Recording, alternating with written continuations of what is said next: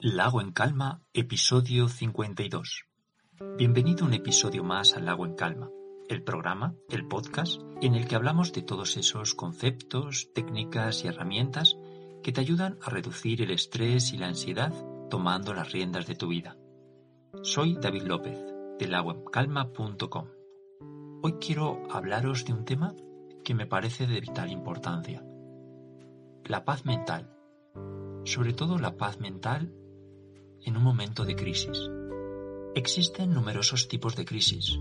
Crisis económica, crisis de pareja, crisis de la mediana edad, crisis por salud, crisis existencial. Todos a lo largo de nuestra vida pasamos por una o varias crisis de este tipo. ¿Qué tienen en común todas estas crisis? Pues tú, tu mente, tu presencia en ella tu mente te va a acompañar el resto de la vida. Por lo tanto, veo lógico que le dediques tiempo a mejorar su salud, a entrenarla y a cuidarla. ¿Quiere decir eso que si entreno mi mente en, la calma ya no volveré a tener crisis? No, quiere decir que la conocerás mejor y cuando te acerques o entres en un periodo de crisis podrás tomar conciencia y responder mejor a las exigencias del momento.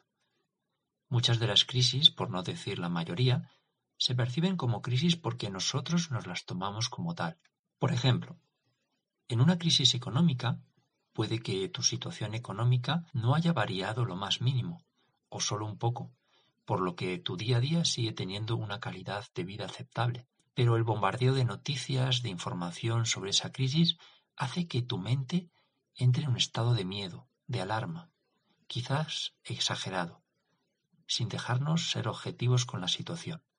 Por supuesto, eso no quiere decir que obviemos la realidad, todo lo contrario, es vivir la realidad siendo consciente de ella, pero sin imaginarnos o adelantarnos los acontecimientos futuros. El miedo es un factor clave en nuestra interpretación de la realidad. El miedo en sí no es malo. Gracias a él estás en este momento escuchando este podcast o leyéndolo. Gracias al miedo, nuestros antepasados han podido sobrevivir. El problema del miedo es cuando se convierte en algo desadaptativo y produce más problemas que ayuda. Una vez más, vivir el presente, el aquí y el ahora, nos sirve de gran ayuda para mantenernos en un equilibrio mental, necesario en todo momento, sobre todo en tiempos de crisis. Y puedes decir, muy bonita la teoría, pero ¿cómo se puede llevar a cabo en la realidad del día a día. Tenemos que partir de la base de que si llevamos 20, 30, 40, 50 o 60 años pensando de una determinada forma, no podemos cambiar ese pensamiento de la noche a la mañana. Sobre todo nos cuesta cambiarla porque tenemos muchos condicionamientos. Condicionamientos familiares, sociales y vivenciales. Acontecimientos traumáticos que hacen que nuestra forma de pensar sea de una determinada manera. Dichos condicionamientos hacen que suframos por cosas que queremos que sean de una determinada forma y que al no alcanzarlos nos frustren, sin ni siquiera plantearnos si realmente lo queremos de verdad, dejándonos llevar por la inercia. Esos pensamientos condicionados hacen que nuestras emociones surjan de forma automática y por tanto la conducta también.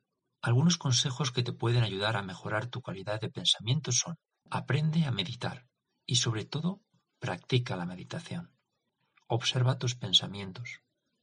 Para esto te puede ayudar el punto anterior. No des por supuesto lo que tienes que sentir en cada momento. Observa tus emociones. Cuando exista tanto una crisis como un miedo o problema, no huyas de él. Aunque te cueste, analízalo. Ocúpate de él. Recuerda que ocuparse no es lo mismo que preocuparse. Aprende a diferenciar entre las cosas que podemos cambiar y las que no. Existen tres acontecimientos que como humanos todos tenemos que pasar, que son el nacimiento, la enfermedad y la muerte. Y como dice un proverbio chino, si un problema tiene solución, ¿para qué preocuparse? Si un problema no tiene solución, ¿para qué preocuparse? Dedica todos los días tiempo para formarte en tu parte más trascendente. Con esto me refiero a ver las cosas con perspectiva. Pensamos que nosotros y nuestros problemas son el centro del universo. Tomar distancia te ayudará a reducir la tensión provocada por la crisis o el problema. No te dejes bombardear de noticias negativas durante todo el día. Está bien estar informados, pero hoy en día la saturación de información perjudica a nuestra salud mental. Aprende a diferenciar entre dolor y sufrimiento. El dolor es inevitable, el sufrimiento opcional. Por ejemplo, si te rompes una pierna vas a sentir dolor.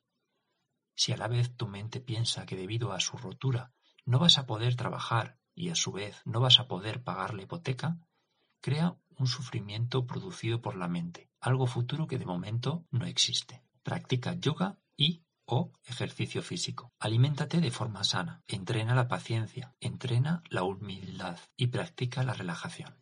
Asimilar y realizar los puntos anteriores no es fácil, necesita de un entrenamiento. Pero una vez que lo tienes interiorizado, tu respuesta sale de forma natural, e incluso, si no es así, al menos te das cuenta y sigues aprendiendo. Cuida tu mente porque es la raíz de todo.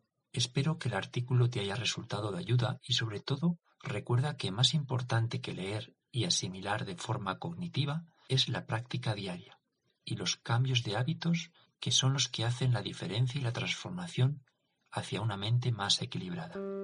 Y hasta aquí el programa de hoy. Si quieres contactar conmigo y proponerme algún tema relacionado con el yoga, la meditación, el estrés o la ansiedad, puedes hacerlo a través del formulario que aparece en el blog lagoencalma.com. Gracias por estar ahí escuchándome, hasta la próxima y muy buen día.